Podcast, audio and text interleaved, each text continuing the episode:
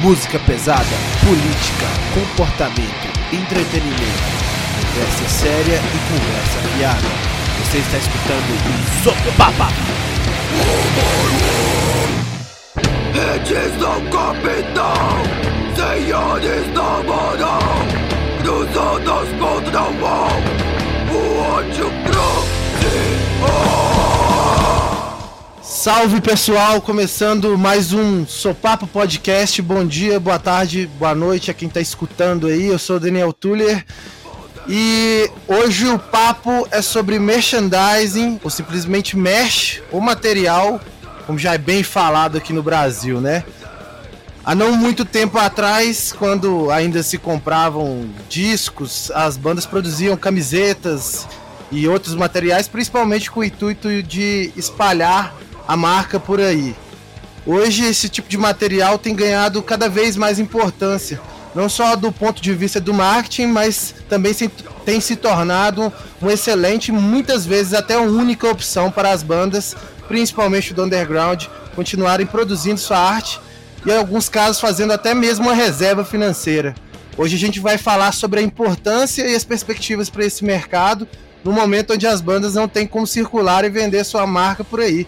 Para conversar sobre isso, trouxe aqui dois convidados especialíssimos. Nata, vocalista do Manger Cadáver, também do canal Cena. Fala aí, Nata, obrigado, seja bem-vindo ao Supapo. Salve, boa noite. Bom dia, boa tarde, boa noite, né? É. também temos aqui Gui Elias aí do Surra, grande baixista aí. E aí, Gui? E aí, beleza? Obrigado aí pelo convite. Boa noite, bom dia e boa tarde, ao contrário aí para todo mundo que tá escutando. é isso aí, lembrando a vocês aí, curtam nossas redes sociais aí, Supapo Podcast. Estamos aí na Goblin Underground TV também. Se inscrevam no canal da Goblin. É, acessem o site da Goblin. Confiram a lojinha aí também. Também vamos deixar os, os, os links aí dos nossos convidados aqui, do Manger, do Surra é, redes sociais aí também do, do canal Cena também.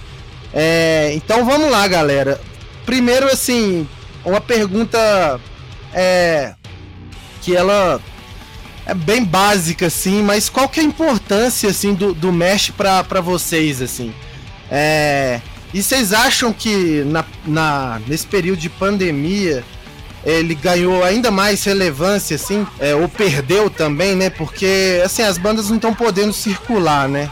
Bom, o merchandising, é, ao meu ver, é a, é a principal fonte de renda da, das bandas, né? Porque no Brasil a gente tem uma cena que ela é bastante ativa, mas, mas geralmente a galera consegue pagar uma ajuda de custo para poder dar, oferecer o backline que a gente precisa e tudo mais, então é, a gente acaba abrindo mão de receber um cachê para ter um equipamento decente para poder tocar, sabe?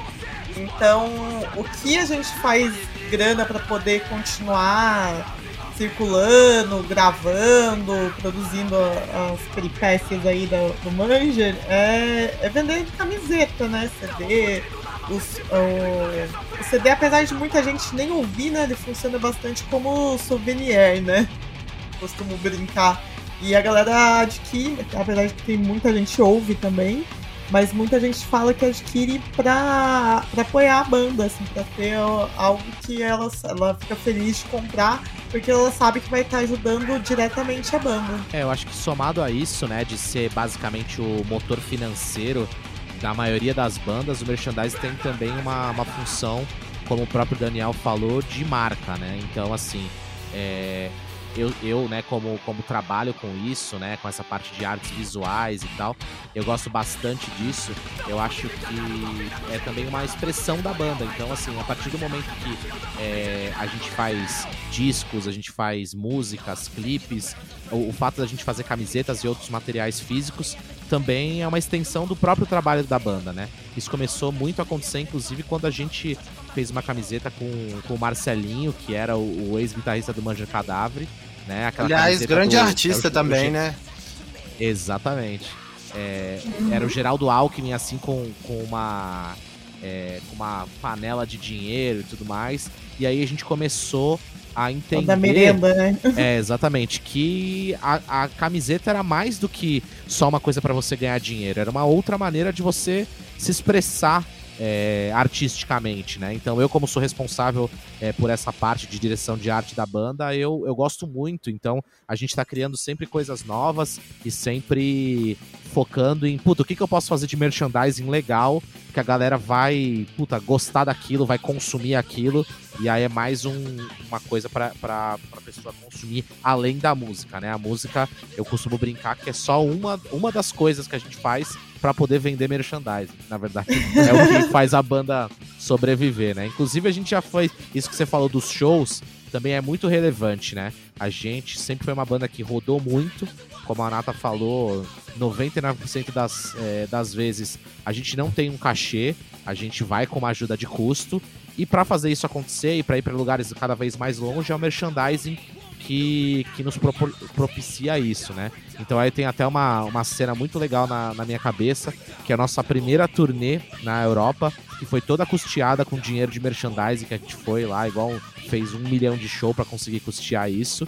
E aí tem um cara lá na República Tcheca que comprou a camiseta que o Marcelinho fez da merenda. Ele nem conhece o Geraldo Alckmin, nem sabe o que é escola municipal. E aí esse cara comprou, ele gostou, gostou da arte e falou: não, eu quero comprar.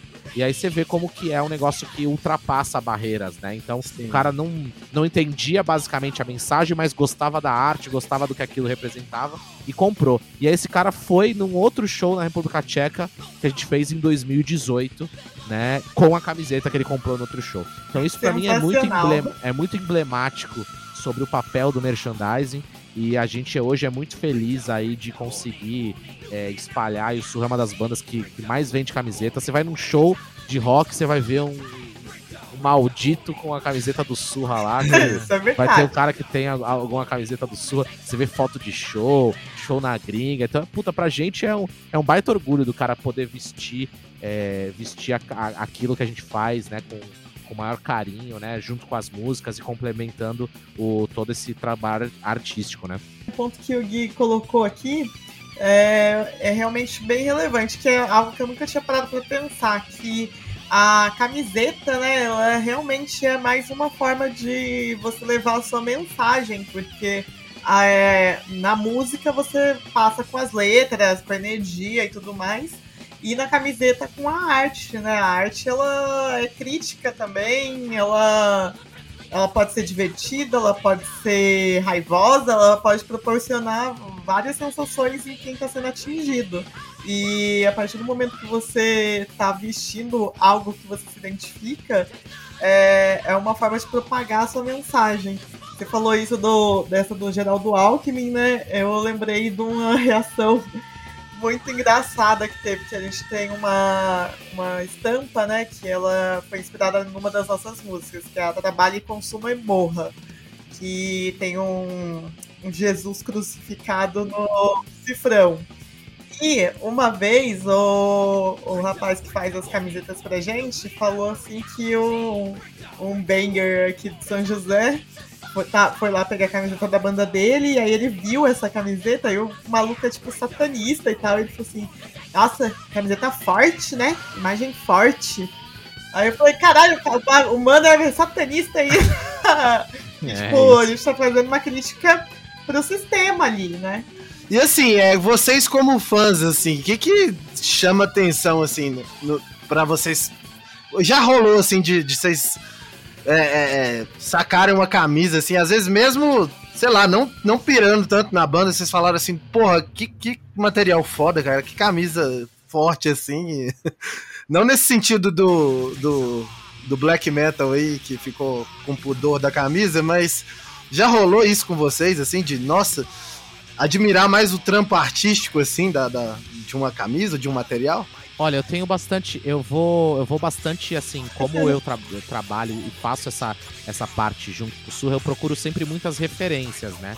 E aí tem algumas bandas assim que eu, que eu utilizo assim, é, como inspiração, porque eu gosto muito do trabalho artístico, assim, né? Aí eu acho que da gringa, as principais que eu, que eu citaria é, o Terror, que foi uma banda que me inspirou muito. Eu sempre achei toda a parte de merchandising do Terror muito legal. É, que é uma banda mais de hardcore. Aí no metal, assim, mais novo, eu gosto muito das coisas do Power Trip, que é uma banda muito foda. Nossa, eu, sensacional. eu roubo muitas ideias do Power Trip, sabe? Então, eu acho muito foda. Aqui no Brasil, uma das bandas que mais me chamou a atenção, assim, nessa parte é, de todo o conceito gráfico, além da banda ser muito foda, é o próprio Demi Então, eu, quando eu vi aquela camiseta amarela do Demil, falei, cara, esse bagulho é muito foda. Vou copiar. Fiz a camiseta do Pato, do, do Surra, baseada na camiseta amarela do Demil, saca? Então, assim, eu, eu. É, então, a safadeza impera, né? Safadeza impera. Então, tô aqui revelando. É, mas é, é uma inspiração mútua. Eu acho que a galera vai, vai vendo e tudo mais. Eu acho que é, também o Lobo Ramires, que é um outro artista de São José dos Campos que é fudido, que também, né, é, inspira a gente demais. A gente já fez alguns trabalhos juntos, mas assim, é constante, assim. Eu gosto muito é, desses, dos trampos dessas bandas que eu citei e utilizo muito como fonte de inspiração. Eu tô sempre vendo merge, salvando print. Eu tenho uma pasta de referências aqui onde eu vou salvando coisas para me inspirar quando eu tô pensando uma coisa nova pro Surra. Legal. Eu posso dizer que a única camiseta, a única banda que me fez ser poser de usar a camiseta sem conhecer o som foi o Gorilla Biscuits, que tipo, o Marcelão, que é a batata da minha banda, ele tinha comprado uma camiseta branca, né, aquela estampa do gorila lá e tal, tipo, e o logo vermelho. E eu achei mal bonita, assim, e aí ele comprou a camiseta. Ele, ele é muito alto, né? Pra ele tem que ser camiseta EG. Aí ele comprou uma camiseta G que serviu, mas eu falei, vai encolher essa merda. Aí, de feito, ele lavou, encolheu. Aí ele acabou me dando a camiseta e eu nunca tinha ouvido a banda. Depois que eu fui ouvir a banda e eu curti, assim. Mas foi a, primeira, é, a primeira camiseta que me fez ser poser, né? De gostar da camiseta sem conhecer o som. É, e às vezes até você vai escutar depois e curte, né? Tipo, e é interessante isso que o Gui falou, assim, de, de assumir essas referências, porque às vezes tem, tem gente que não entende esse tipo de coisa, né? Inclusive eu vi o, o Tom Warrior, ele ficou full pistola com a banda que, que pegou inspiração do, do, do, do Celtic Frost, né? E acabou fazendo uma camisa, assim, que, que tinha uma, aquela arte lá do. do não era do tio Megatherion, era do Into the Pandemonium. É, e assim, eu achei que foi um pouco de, de safadeza, porque tem, tem vezes que você vê um, um, a influência clara ali, né? Tipo. Aí ele, mas ele ficou puto, mas assim, sei lá, não precisa de, acho que não, não precisa de chegar nesse ponto assim de ser ficar full pistola, assim, com. com... É, o, o hip-hop é. Tem essa cultura, né? O hip-hop é uma coisa bem comum, né? É, tem, é, é, o que você falou, é uma cultura, né? A gente mesmo lançou uma camiseta que é parecida com a, a uma das capas lá do, do do Overkill. E aí a gente ficou meio com medo, porque a gente foi fazer um show com Overkill e meio que tava vendendo a camiseta. A gente, ah, será que os caras vão, vão, se ligar? É, da do Feel the Fire, saca? Aquela resista, ocupa e, ocupa e lute. Uma camiseta que a gente fez inspirado claramente, né? Na, na, no negócio deles, a gente ficou meio assim. Aí tanto que a gente pegou meio leve, assim, mas a gente faz vários hip-hop, assim. Por exemplo, a camiseta do bode, ela foi basicamente um hip-hop das cores do, do Death Crush do Mayhem. Uhum. Né? Tipo assim, nada. Na, assim, tudo que uhum. a galera que você olha e fala, caralho, que foda. Alguém de alguma maneira já fez, então você acaba voltando nessas referências e nessas estéticas, né? E aí tem hip-hops que são mais gente, a gente não é... que são mais leves, né? Aí você chama de inspiração só, de referência. A gente, a gente não é alecrim dourado que vai ter ideias fantásticas do nada. Acontece de você estar tá, é, num meio mesmo que você não tenha consciência, no seu subconsciente vai ficar marcado. Você viu um bagulho, tipo, achou da hora, só que aí você esqueceu. No seu subconsciente ficou. Aí de repente, sei lá, passa três anos do nada. Nossa, tive uma puta de uma ideia. E é um negócio que já existe, acontece. Isso aí acontece pra... É, isso vale para tudo, né? Pra música, pra arte. É, então, faz parte. E é, é, o que eu falei. Tem que entender que essas coisas acontecem e é normal. E é, tem inspirações, tem, é, tem cópias inconscientes e tem os plágios safados. Inclusive, o Gui tava falando aí do, do Overkill, né? Que é, eles fizeram uma camisa uma vez que eu lembro que era. É que o Avenged Sevenfold tem uma caveira com as asinhas, assim, né? De, de morcego, né? Aham. E aí o Overkill fez uma camisa, assim, com, com o, o- o mascote deles, né? Aí atrás, escrito assim, é, Create your fucking logo, tá ligado? Como se, o, como se, como se a fonte do Overkill não fosse um- um- uma readaptação do Iron Maiden, né?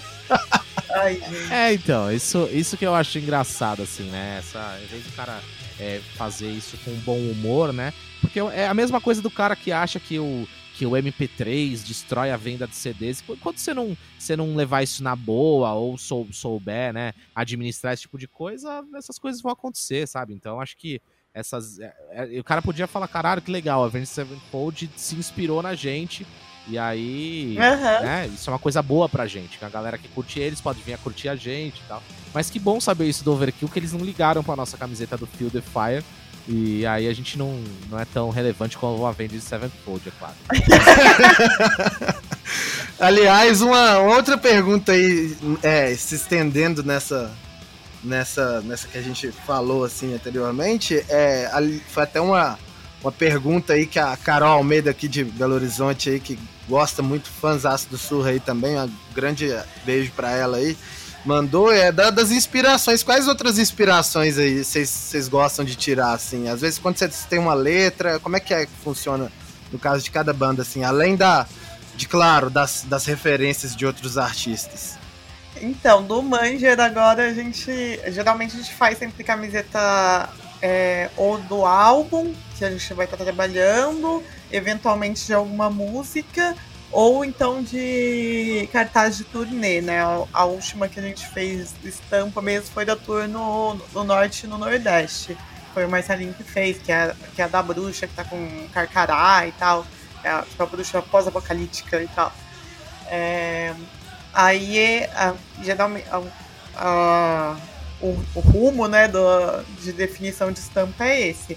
Mas nos últimos tempos eu, eu tô pirando em fazer umas coisas de roupa diferente, assim. Porque, principalmente mulherada, assim, eu via que não vendia muita camiseta pra mim, né, assim, do, do Manger. De 100% das vendas de camiseta, tipo, 95% era pra homem. Aí eu falei, caralho, o que, que eu posso fazer para as minas comprar as camisetas nossas, né? Aí eu falei, puta, vou fazer uma. Vou. Vou ousar. Aí eu lembro que eu tinha falado no Drops que eu ia fazer cropped do Manger, e aí eu fiz o cropped do Manger. E aí vendeu bastante, assim, a gente fez cropped amarelo mostarda e o vermelho comunista.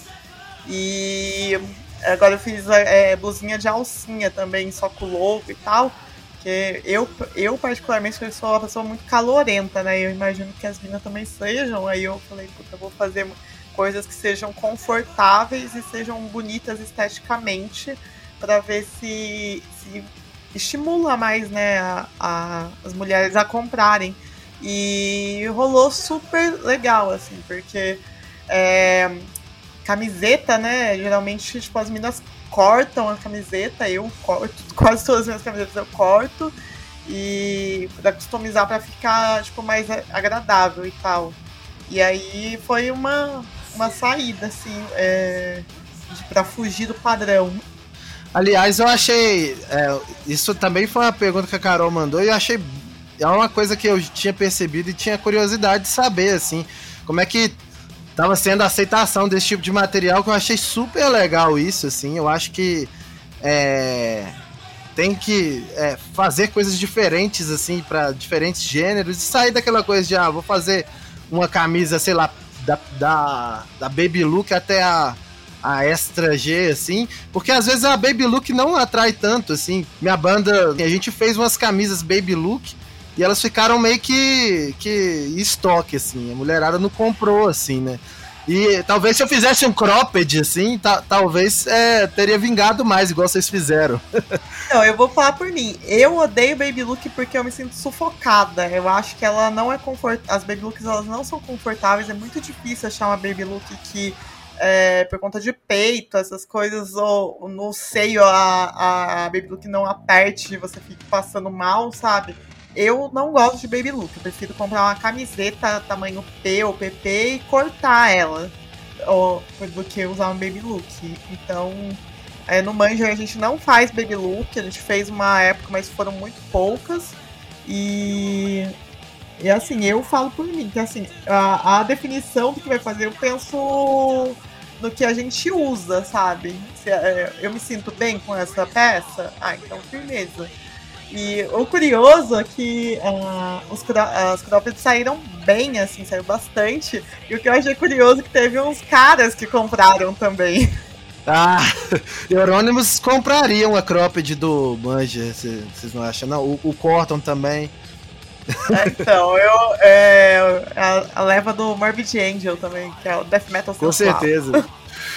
Death Metal sensual. Então, gente, eu acho que assim, essa parte de modelagens femininas, eu concordo com a Nata aí, a gente é, abandonou de fazer Baby Look há bastante tempo, até por entender que, puta, não era algo confortável. Uhum. A gente ainda faz, mas muito pouco camiseta PP. E hoje os nossos fornecedores que a gente tem, é, eles não têm tanta expertise em fazer camisetas femininas. Porque é algo que tem um corte diferente e tudo mais. Então, inclusive, a gente está até buscando alternativas e tudo mais. A gente deu uma, deu uma parada agora que a gente está vendendo menos. Mas, assim, o público feminino do Sul ele é maior do que a média aí de bandas mais de metal e tudo mais. Então, a gente está tá tentando desenvolver é, produtos, né, que, que, se adequem melhor aí, talvez umas camisetas um pouco mais compridas, porque a Baby Look fica curta, aí se ela é grande, ela vira, assim, né, é um universo que a gente precisa, eu acho que ter um pouco mais de, de cuidado em, em escolher o fornecedor, o material, uhum. porque a camiseta, até para fazer a camiseta masculina é mais fácil, ela é mais quadrada, não tem cintura, então a gente acaba é, tendo essa dificuldade aí dos fornecedores não, fornecerem é, os, os insumos para a gente vender. E aí, falando um pouquinho de, de inspirações, né? A gente também, no começo da banda, tinha essa ideia bem tradicional. Ah, camiseta com logo, camiseta do disco, e aí foi. E eu acho que. Eu não sei da onde a gente tirou isso, mas eu acredito é, que o Surra foi uma das primeiras bandas a começar a fazer camisetas temáticas sobre as músicas né? Então a gente via que, tipo assim, tinha música que merecia uma arte e algo que ilustrasse aquela música. Né? Então a gente acabou utilizando bastante disso também como fonte de inspiração, fora outras coisas, né, mais de, de protesto, outros hip-hops e tudo mais, essas ideias que vão surgindo pra gente pra gente tá sempre criando novos produtos, né? O Surra também acho que foi uma, uma das primeiras bandas aí a ter uma produção e uma, uma criação de peças de merchandising acima do que, as, do, que as, do que a média que as pessoas tinham. Então a gente começou a ter, às vezes, ir com três modelos, lançar um modelo, fazer é, edições limitadas de, ó, acabou, acabou, você só vai ter a outra camiseta. Eu já me ferrei nessa então, aí, viu? Foi... Inclusive, vou, é, vou até então. chegar aqui no, no privado pedir para abrir a sessão para ver se tem como. Uhum. Mas... É, então, exatamente. É exatamente isso que a gente faz, assim, a gente utiliza... Engolir mosca. É, então, a gente utiliza o merchandising como uma, como essa ferramenta de vendas aí e também essa ferramenta de produção, de coisas diferentes. É, aí falando não só de camiseta, né? A gente sempre buscou é, inovar em é, formatos de lançamento. A gente já lançou, nosso último EP a gente lançou em formato de skatinho de dedo. Então a gente tá sempre buscando uma merda diferente para fazer, alguma coisa para as pessoas darem risada e para assim para ser algum assunto bacana que some a toda a todo o resto, toda a música, tudo. Então acho que isso é, é importante aí é, ter ter essas, essas ideias que complementam o, o, o, conceito da banda como um todo, né? Falando em Baby Look do Surra, eu tive uma das pouquíssimas Baby Looks do Surra do Bica na Cara, né? E aí ela é uma baby look. Na época eu vestia é, PP, né? Que eu era uma tripinha. ah, eu só sei que hoje ela virou a camisetinha da Heleninha, da, da minha filhada. Porque... Olha aí, ó, pra você ver. que ela não me tá serve de jeito anos? nenhum. Ela tá, vai fazer sete, deve seis. Aí, ó, sete anos, né? Então. É isso, as baby, a Baby Look P, assim como o short feminino, as coisas que a gente tenta fazer, geralmente, puta, o fornecedor manda errado. Os shorts femininos, sério, gente, não dá para sair na rua. É muito o P não, cabe, né? não, não, cabe nem no Léo, que é um cara que não, tem zero, tem zero bunda no, no mundo, sabe? Tipo assim. E aí não, não, tem muita condição, assim, sabe? Então a gente realmente prefere é, deixar de fazer do que fazer algo mal feito, sabe? Então aí a gente, uhum. quando a gente desenvolver um fornecedor que tenha algo minimamente confortável e tudo, e até perguntar para as minas e pedir ajuda, tipo, ó, oh, por que, que você acha, o que você gosta? Eu acho que isso é importante, a gente ter essa, esse canal de comunicação e não achar que a gente sabe tudo, né? Não, as minas vão gostar desse bagulho. Pô, mano, tu sabe de nada, velho. Que as minas vão gostar, velho. Tu Tu usa a camiseta de rock é. desde 10 anos de idade, tá ligado? Preta, tá ligado? Sim, que fica cinza. Então tu não sabe de, de nada. Assim. Nossa, uma é coisa que você falou aí sobre escolha de fornecedor é algo que as bandas precisam muito se atentar, porque a quantidade de, de camiseta que o corte é horroroso, que veste mal, que o tecido não é tão bom aí. Sabe, sabe quando você veste uma camiseta que tá velha e que você fica fedendo? Sim, sim. Nossa, isso é horrível, assim. E, e às vezes a camisa tem uma estampa legal, né? É. E, a, e, o tecido é ruim, ou então o contrário também. Já rolou de eu pegar camisa com algodão muito bom, mas a estampa deixar a desejar. Aliás, isso era um ponto que eu até queria chamar a atenção. É, e assim, você já tem bandas é, cons consolidadas assim no underground eu queria perguntar para vocês, assim, para uma banda que tá começando, o que, que vale a pena na, na, visão de vocês investir, assim? Porque às vezes é foda, né? É, vocês, eu acho que, não sei, me corrija se eu estiver errado, talvez é, as bandas, é, o Manger e o Surra, que tem uma linha aí de, de várias linhas de camisa, vocês devem fechar, talvez com ilustradores, um pacote de ilustrações. E assim, é obviamente tem mais circulação entre os fãs e tal, para uma banda que está começando agora. O que, que, vocês acham que seria o mais apropriado? Fazer esse modelo tradicional mesmo, de ah, vamos fazer uma camisa, uma linha de camisa com várias cores, é, e, e, também a, na questão de, de qualidade de material. O que, que vocês enxergam? Vocês acham que ainda tem espaço? Ah, vou fazer uma, uma camisa que é um pouco mais barata, porque né, não é todo mundo também que tem uma grana para pegar, né? E eu vejo que o Surra também faz umas coisas assim pra, pra galera que às vezes não, pode pegar uma, uma peita por 60 conto e tal. Mas assim, o que, que, que, vocês acham para uma banda que tá começando agora? Como é que ela pode tentar fazer uma coisa que que tá dentro do orçamento da banda, né? Que seja dentro do orçamento, mas também é não querer fazer uma linha sem também a banda ser muito conhecida. Bom, merch não é só camiseta, né? Merch são CDs, cordão, é, adesivo, é, vinil, é um monte de coisa, boné, tem muitos itens que, que compõem o merchandising, né? Então, é, eu acho que a primeira coisa que tem que fazer é, uma banda que está começando é reunir os integrantes e falar: olha, galera, a gente, é, a gente precisa juntar dinheiro para o quê? Para gravação? Então, o que, que a gente pode fazer para vender para poder capitalizar esse dinheiro, né? É, e vai ter que ser, tipo, fazer um rateio, é, primeiramente, entre os próprios integrantes, né? Acho que toda banda começa assim. É, no caso do Manja, eu pego os quatro, os quatro do pecado conversado, assim, ah, vamos fazer é, a princípio 20 camisetas, aí vai dar, sei lá, a camiseta tá saindo 20 reais, né? Aí vai dar 400 reais. É, 400 conto de preço de custo, é, vai ficar quanto para cada um? 100 reais para cada um. E, ah, vocês conseguem dar 100, sem conto, né, demora quanto tempo? Tipo, vai, faz esse primeiro esse rateio entre os próprios integrantes da banda. E aí manda fazer a primeira, é, primeira leva de, de silk, se for camiseta, ou se for comprar cordão, ou manda fazer adesivo, bottoms, enfim. É, e aí, com o dinheiro que você conseguir juntar, dessa primeira leva, você começa a alimentar a, a sua própria banda, né? Você vai, aí você vai juntando a grana para poder fazer outras coisas. É, eu gosto muito de falar para a galera que está é, começando e, e que tipo consegue gravar, faça seu material físico, nem que seja o, um CDzinho no envelope, que é baratinho, que vai dar 1,50, 1,75 por unidade, sabe?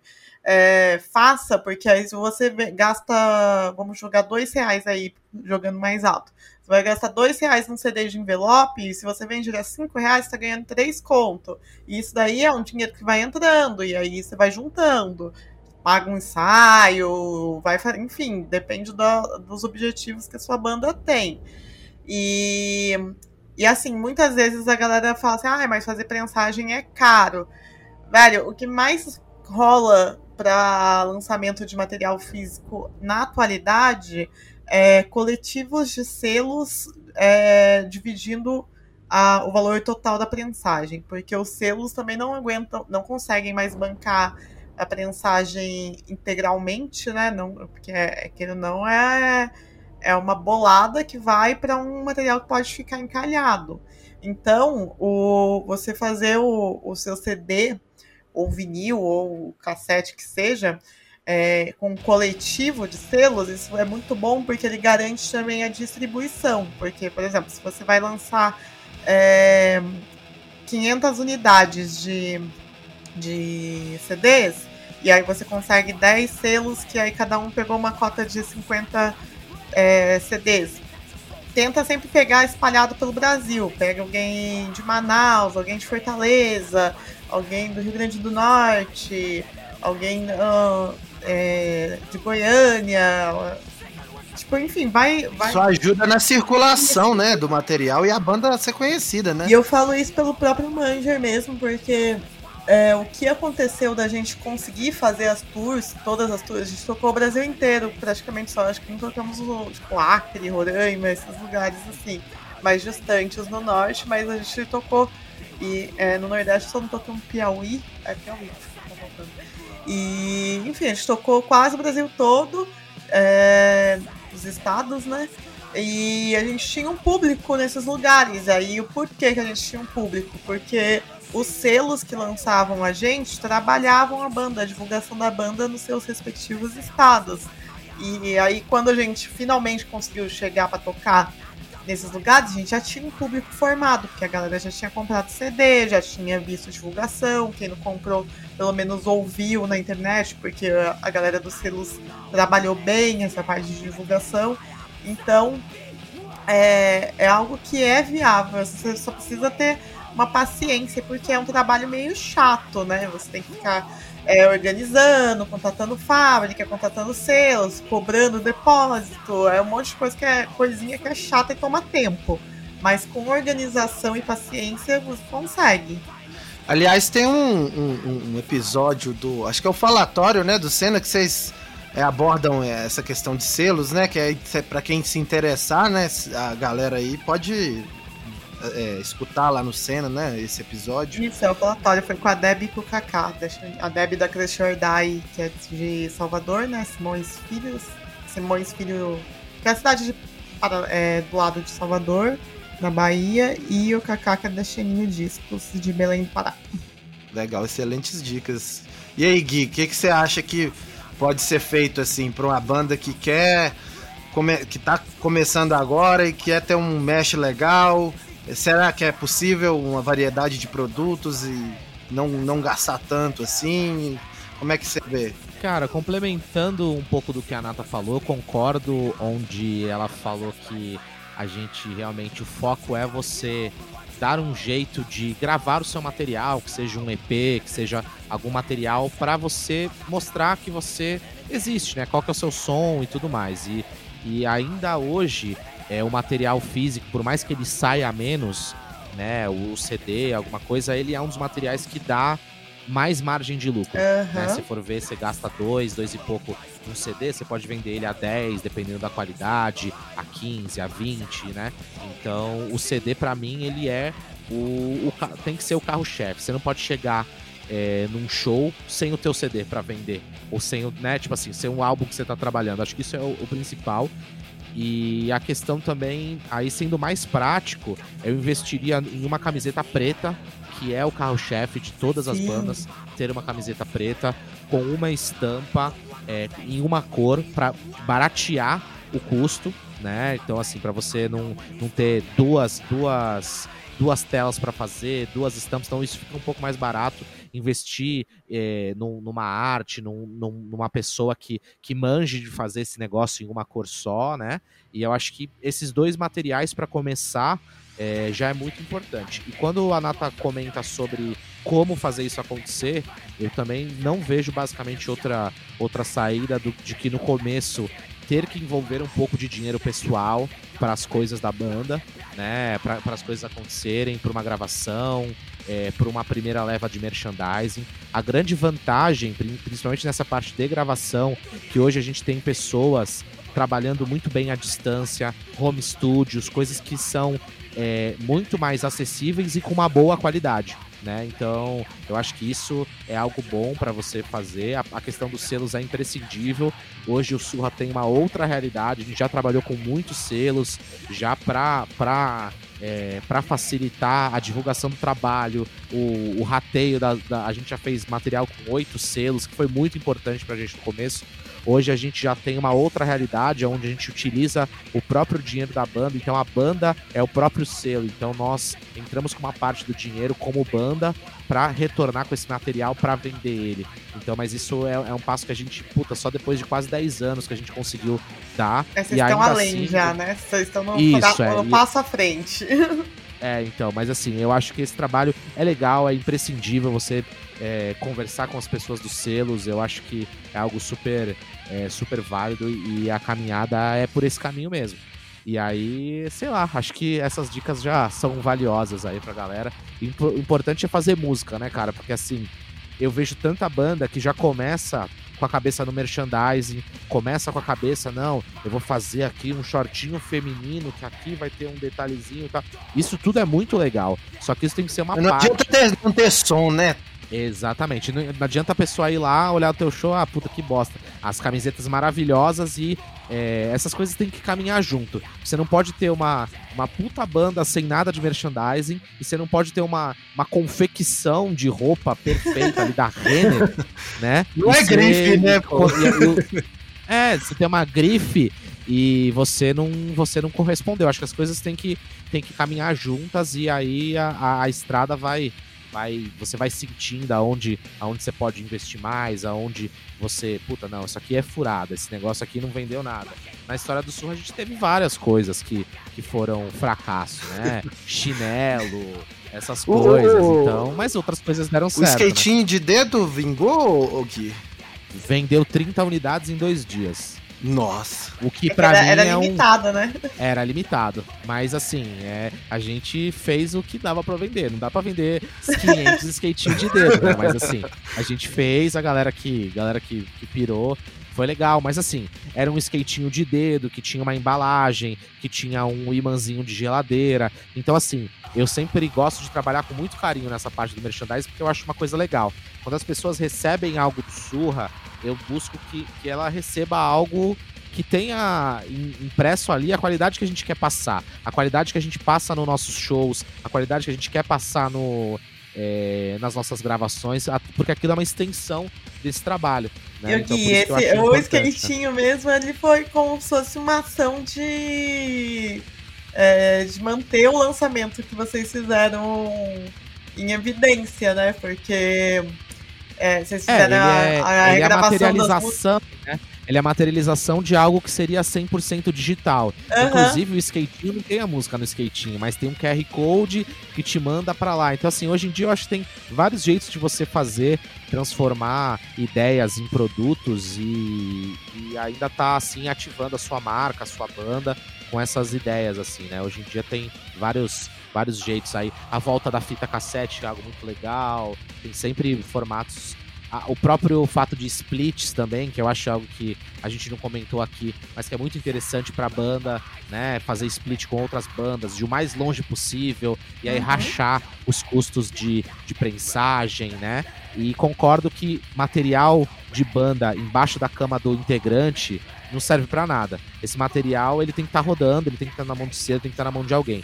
Na, no nosso primeiro disco, a gente acabou ficando com muito material e até esses dias atrás aí, até uns dois anos atrás, o negócio tava escorando porta, esse tipo de coisa.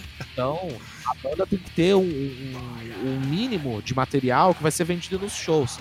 E o restante do material tem que realmente estar sendo distribuído aí, tem que estar na mão das pessoas para rodar e para as pessoas conhecerem, né? É, e eu acho que uma coisa importante também, né, que é, aliás, essa dica, galera, escutem porque vale a pena. Não é grife, né? Tem que ter som. A gente está tratando essa questão do, do, do mesh aqui, que é uma questão específica e muito importante, mas é óbvio que tem que trabalhar no som, cuidado, né? Às vezes não é nem você tocar muito, investir também numa gravação legal, né? E também um outro fator também que eu vejo que vocês fazem muito bem é a questão de gerenciamento desses recursos, né? Porque não adianta lá você fazer, sei lá, 500 pau de mesh no show e a galera torrar tudo em breja depois, né?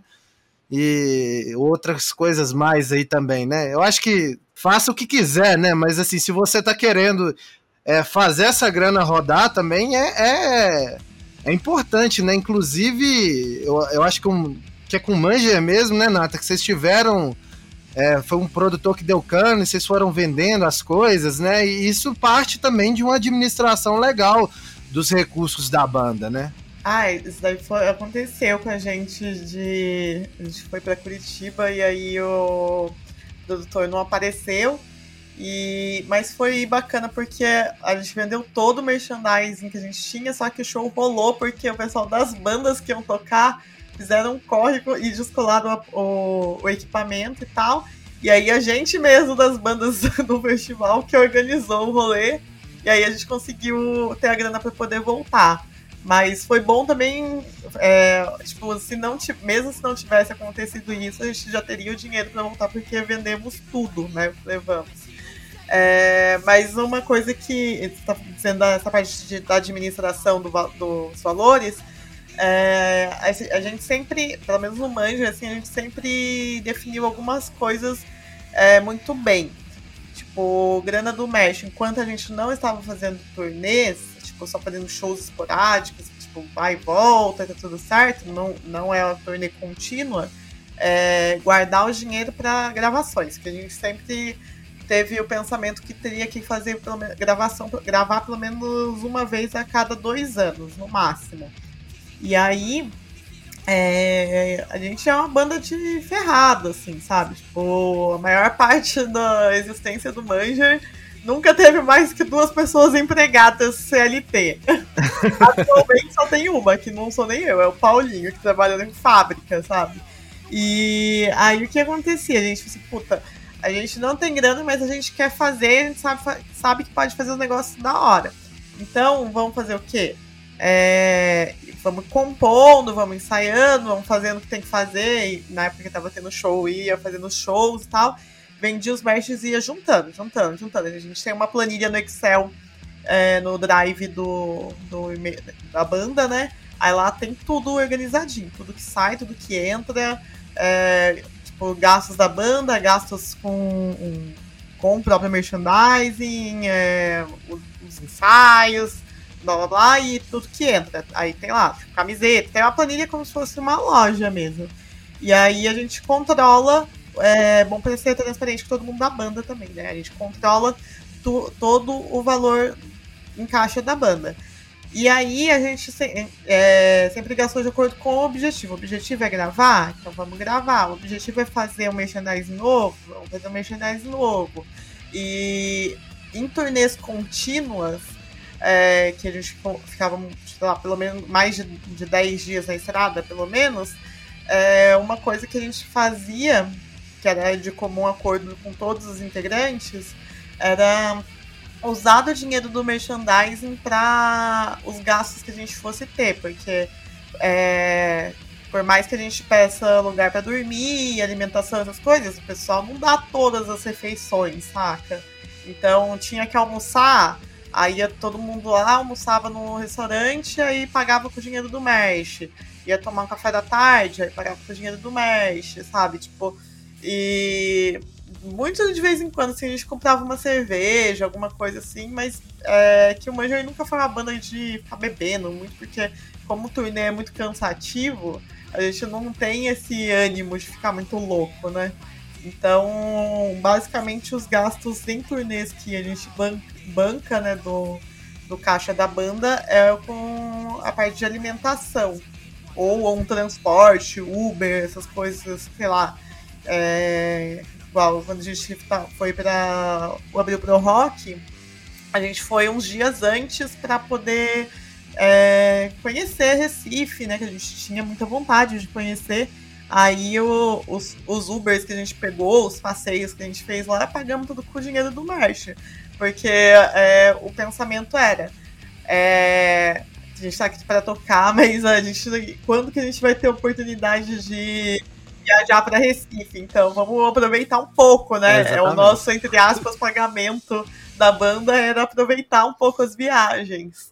Então, é basicamente é isso, assim, depende do, do que você delinear como objetivo da banda. Se o objetivo é gravar, esquece, não vou, não vou pagar a comida da banda com o dinheiro do merch, vou guardar esse dinheiro. Ah, sim, bacana. E aí, Yugi, como é que é, funciona no Surra essa questão? Cara, no Surra a gente já faz bastante tempo que Bom, eu sou formado em economia, então sou super chato com essas coisas e super exigente, né? O Surra tem uma conta, é, é tudo do meu nome, mas existe uma conta específica pro Surra. O Surra tem um cartão de crédito também que é específico.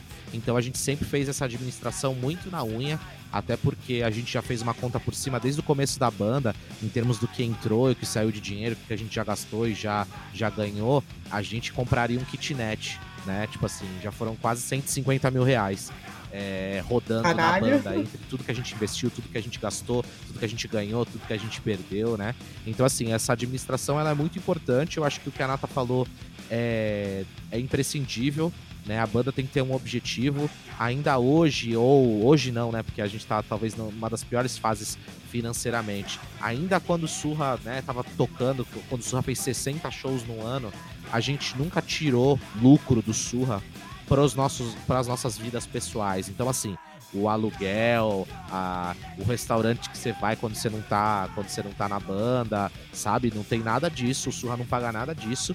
O Surra tem uma saúde financeira e uma condição de se bancar, de reinvestir nas coisas para ir fazendo mais dinheiro e tudo mais. Então, assim, é, são pouquíssimas as oportunidades que a gente teve durante esse período de, de tirar dinheiro para gastos pessoais. As coisas boas que a gente conseguiu fazer com Surra, é, com o investimento da banda, é, foram todas as gravações, né? Então, depois das primeiras, onde a gente, né? O primeiro EP era isso, dinheiro de trampo, cada um colocava um pouquinho, colocava uma hora aqui, um negócio aqui, tal, tal, tal. O começo é assim para todo mundo. E aí depois a gente conseguiu gravar, a gente conseguiu por exemplo, a primeira turnê na Europa, na verdade as duas turnês na Europa, a gente não conseguiu é, tirar os as três passagens de ida e volta, entendeu? A banda meio que rachou com a gente no, no pessoal. Então ainda existe muito disso principalmente de, de questão de crédito, por exemplo, é, eu utilizar o cartão de crédito para colocar um dinheiro na frente e a banda depois me pagar, sabe? Então ainda tem muitas dessas coisas que a gente precisa fazer para dar passos maiores com a banda, né? Mas esse, esse planejamento e essa transparência, como a Nata falou, é imprescindível. Tudo no Sul é dividido por três, é, igualmente, não tem essa.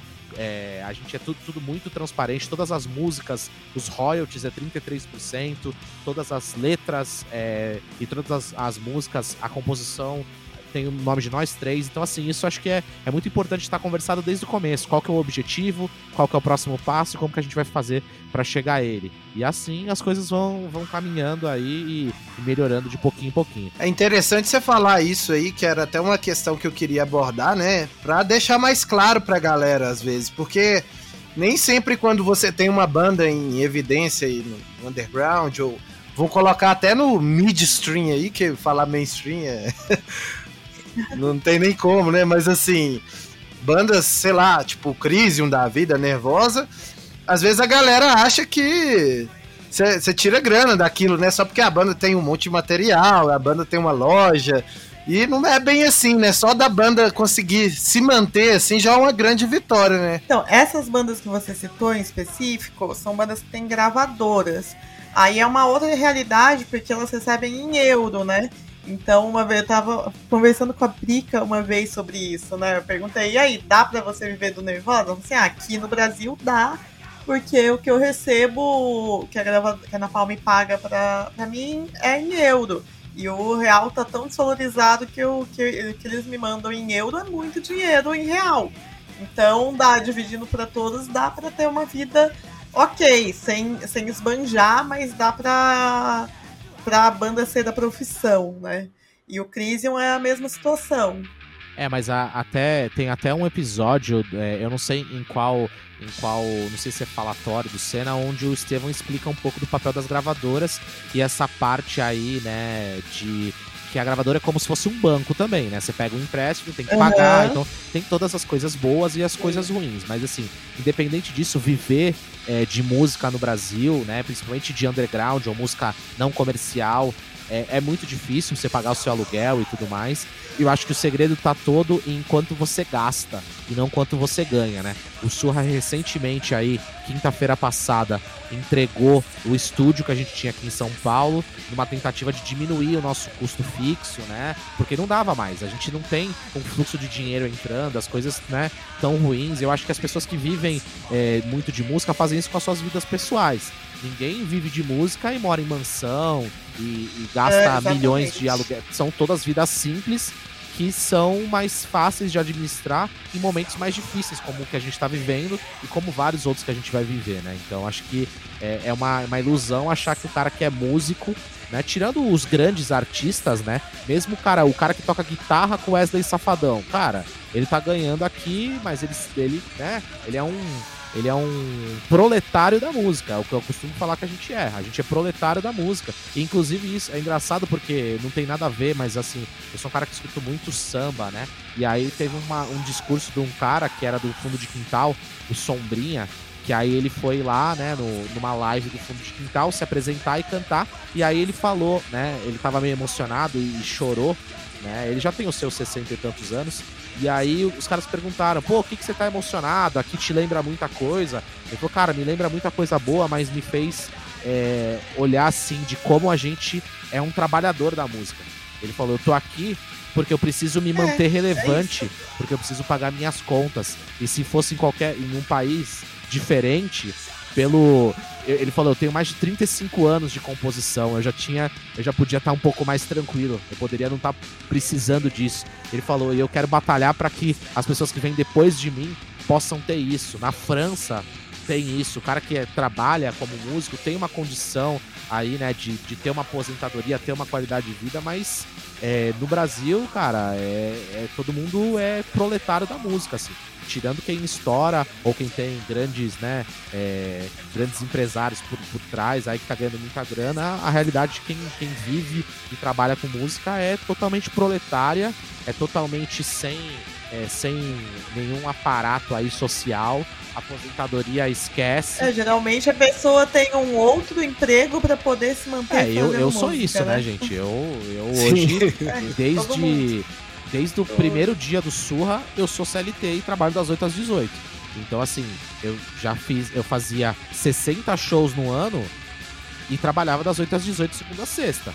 Sabe? Então, assim, tipo, é um segundo trabalho ingrato Como pra caralho, que não te paga porra nenhuma, mas a gente não vive sem, mano. É um bagulho que hoje eu sem isso, eu falo por mim, eu não sei nem o que fazer, cara. Eu tenho tanto tempo livre que eu não sei nem usar, velho. Não sei nem usar tanto tempo livre para fazer as coisas. Então, eu tô acostumado com aquela loucura e, e essa adrenalina disso, fazer as coisas acontecer, é o que nos move. Eu acho que move todo mundo que, que trabalha com música no geral ou que ama isso. Trabalha porque eu acho que tudo que dá trabalho é um trabalho, né? Então, assim, porque. Não é só porque você. Não é só porque uhum. igual o prof, é, professor, né? Não, mas e o que, que você faz? O que, que você trabalha? Ah, sou músico. Ah, mas e o seu trabalho, sabe? No Brasil, Exatamente. Se professor é considerado vagabundo no Brasil, o que, que o músico vai ser, né? Não, e é, é bem isso mesmo. É se você criar uma condição, é, é, conseguir manter esse trabalho que dá prazer pra gente, assim, né? Porque não tem como, né, cara? É, é, é muito triste, assim. É óbvio que a gente nunca entrou nessa esperando, assim, a não ser quando a gente tem uns 15 anos que a gente vê com aquela ilusão tosca. Ah, ah eu nunca tive essa ilusão, não, porque Eu entrei tarde na música, né? Porque como eu não toco porra nenhuma, foi fazer vocal por acidente, eu nunca pensei em ter uma banda, né? Então. Eu acho que assim, a gente sempre foi, é, no Surra falando, a gente sempre foi bastante pé no chão. E, e, estar onde a gente tá hoje já é muito além de qualquer expectativa que a gente tinha quando a gente tinha 17, 18 anos, quando a gente começou a banda. Eu tenho certeza que pra Nata Exatamente. também, quando a Nata me mandava as músicas do Manger Cadáver no MSN, pra quem não sabe, eu conheço a Nata. Nossa, verdade. Conheço a Nata há mais de 12 anos já. E é isso, acho que é, é muito feliz a gente estar tá aqui, né? É muito gratificante a gente chegar onde a gente chegou. E mas assim, o trabalho, né, o, o, o proletariado, ele é em todos os em todos os todos os níveis, né? Eu falo que a gente. É, a música para mim é um hobby é. que eu levo mais a sério do que as pessoas geralmente levam os seus hobbies, porque eu gasto dinheiro, me fodo, vou viajar, mas é o que eu gosto. Tem cara que gosta de jogar tênis, aí o cara vai lá e compra uma e compra uma raquete e aí vai viajar com os amigos para jogar tênis, o cara que gosta de pescar. É a nossa, de Harley Davidson, né? É, Harley de... Davidson. né? Cada um tem a sua pira, né? E essa é a nossa. E aí a gente se pode e, e tem o prazer todos os, os ossos do ofício e todos os prazeres relacionados a isso, né? É, exatamente. E galera, mas como uma, uma extensão da primeira pergunta que eu fiz lá no começo, é, como é que vocês estão se virando aí, é, é, falando dos, dos, projetos pessoais de cada um aí, é, nessa pandemia, é, em relação à banda, o que, vocês pretendem lançar? Como é que tá esse, essa continuidade do trabalho aí?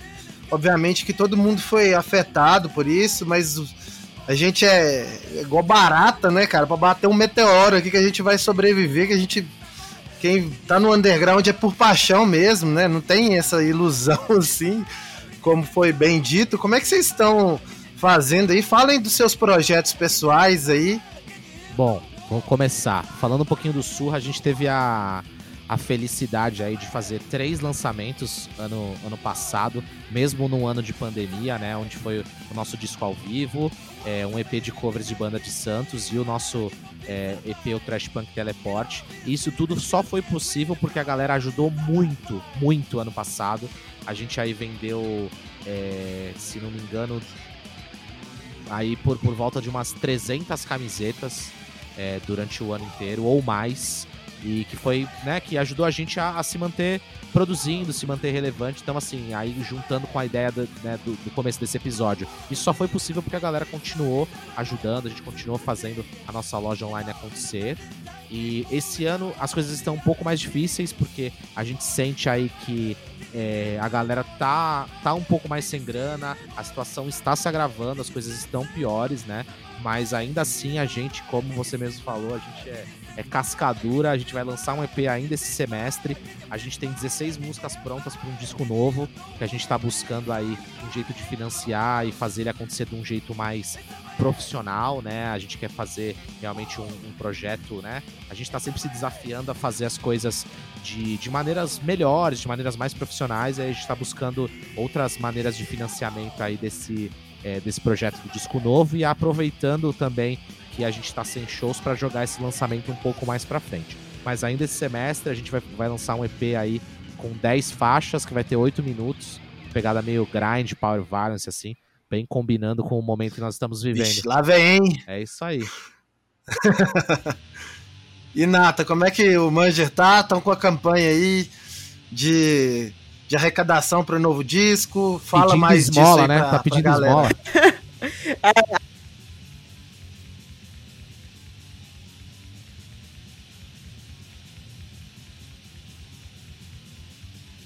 Então, o Manger agora no, nesse ano de 2020 passou pela mudança de formação, né? Então a gente teve um período que o excelentíssimo Gui aí tava tocando baixo com a gente, né? Saudades, né? Ele, ele e o Estevam estavam revezando, né? Porque tanto o Surra quanto o Desalmado tocam muito. Aí quando um não podia, o outro tocava e tal.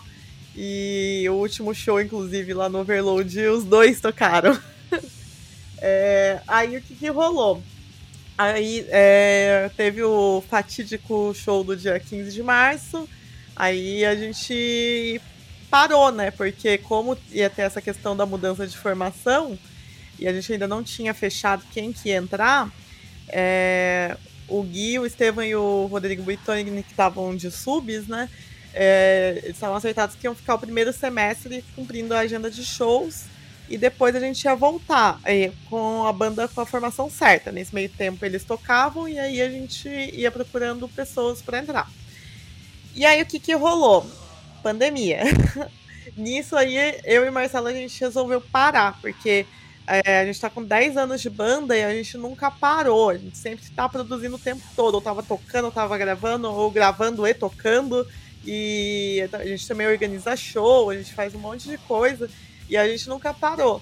Aí a gente pegou aí uns seis meses para não fazer nada, sabe? Foi tipo o período de férias da banda. E aí, nesse meio tempo, é, o Paulinho, que ele é um amigo nosso que tocava em outras bandas aqui em São José, o ADP, o PSHC, ele tocou em várias bandas, na verdade. É, a gente já conhecia ele de muito tempo, ele toca pra caramba. Aí eu conversei meio por cima com ele e tal, pra que ele falou que gostaria de entrar na banda. E eu falei, ah, então fechou. E ele toca muito, muito mesmo. Aí a gente nem, nem fez teste, porque a gente já sabia que ele ia entrar, porque ele é muito bom. E o, o Bruno, que é o baixista, ele é um menino novinho, assim, veio bastante gente mais experiente atrás, querer entrar na banda e tal, só que a gente quis é, optar por ele por é, alguns motivos, que ele gosta muito da banda e ele é dedicado e responsável, né? Aí eu falei, puta, é... apesar dele tocar há pouco tempo, né, baixo, isso aí ele consegue pegar com o tempo, sabe? Estrada é a melhor sala de aula e ele é dedicado, tá estudando tudo mais. Aí firmeza. E só que aí nesse meio tempo a gente não fez nada mesmo. E é, quando deu setembro, a gente falou, puta, vamos começar a ensaiar? E para ver se o Bruno fica mesmo, se os caras gostam e tal.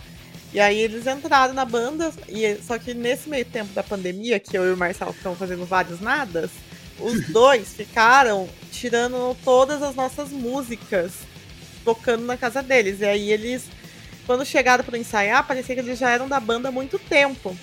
E aí eu falei, puta, armou. Aí eu falei, não, não tem show, não tem por que a gente ficar ensaiando set, né? Então vamos fazer música, né? E aí a gente tá desde setembro compondo.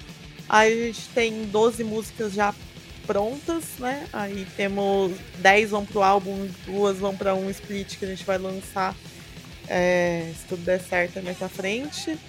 E aí essas 12 músicas a gente ficou ensaiando, ensaiando, ensaiando. Tipo, o Paulinho é muito detalhista, as músicas são bem ricas em detalhes e tal.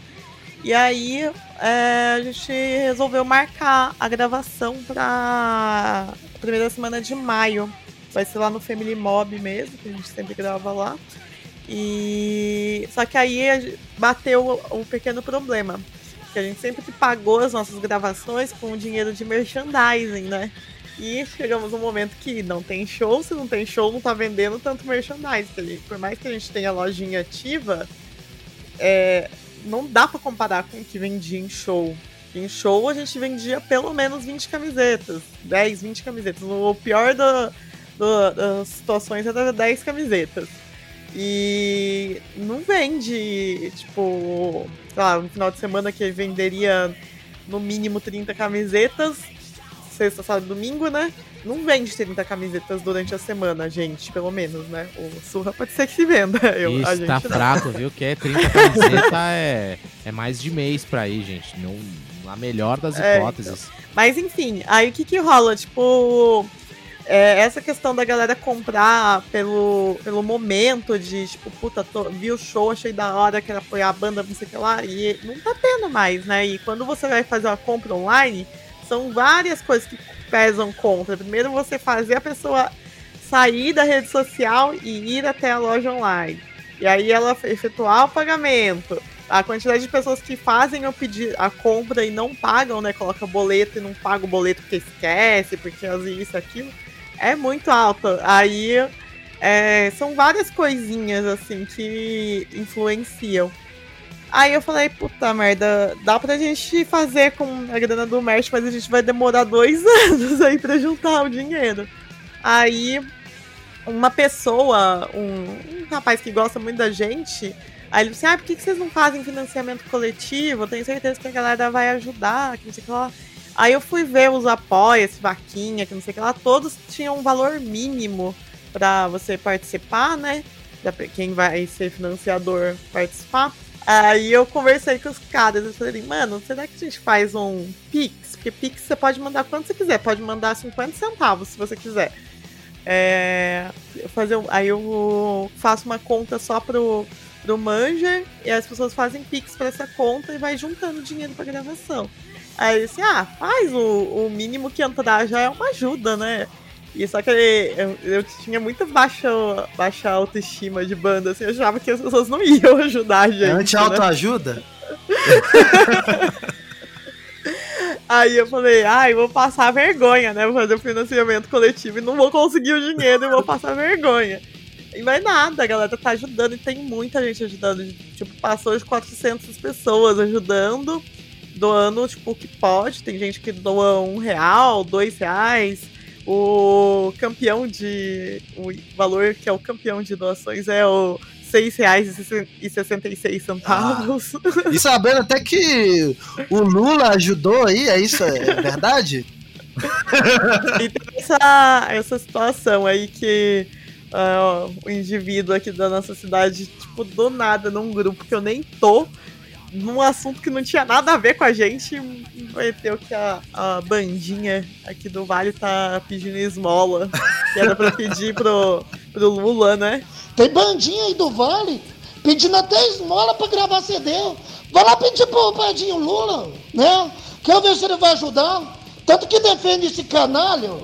Vai pedir lá ajuda pro Padinho Lula. Tomar no cu. Só que isso aí foi muito bom. Tenho até que agradecer o maluco, porque depois que esse áudio dele viralizou, teve muito mais doações. Gente, a gente vai estar tá chegando ao fim aqui. Queria agradecer a presença de cada um. É, foi um prazer fa estar falando com vocês. Acompanho aí, vocês fazem o cena aí. A Nata já faz parte, o Gui participa direto.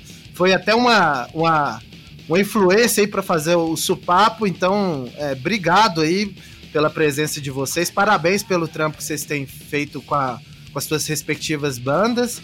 E vou deixar o espaço aberto aí para vocês falarem aí, quiserem. Vai, o, o, os, os links de vocês vão estar tá na descrição aí do vídeo também, a campanha aí do Manger, é, os, os projetos do Sur aí também. Falem um pouco mais, está aberto o espaço. E é isso aí, gente. Obrigado. Bom, eu só agradeço aí o convite. Eu e Gui somos dois faladores pra caramba. Fala bagarai. É, só agradecer mesmo quem e dizer quem quiser, quiser e puder colaborar com a nossa vaquinha, é só mandar um pix para mangercadavre@gmail.com, essa é a chave.